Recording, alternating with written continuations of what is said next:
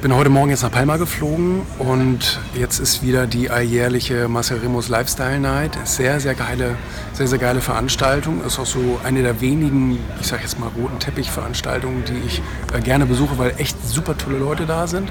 Und Marcel hat sich das vor sechs Jahren einfach ausgedacht und äh, hat das Konzept durchgezogen.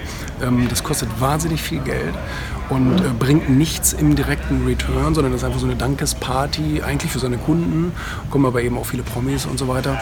Ähm, aber letztendlich ist es ja ein PR-Coup, wenn man so will. Nicht? Weil äh, die ganze Presse, die was auf sich hält, äh, gerade so die Lifestyle-Medien, ähm, Pro7 und RTL und wie sie alle heißen, sind natürlich hier und, ähm, und geben der Marke natürlich auch wieder eine Plattform. Und das ist etwas, was er sehr, sehr schlau gemacht hat, finde ich. Also er ist echt jemand, ähm, von dem ich auch mir Sachen aus dem Branding abgucken konnte, wo man sagt, hey, der Junge, der hat, äh, der hat da echt was verstanden.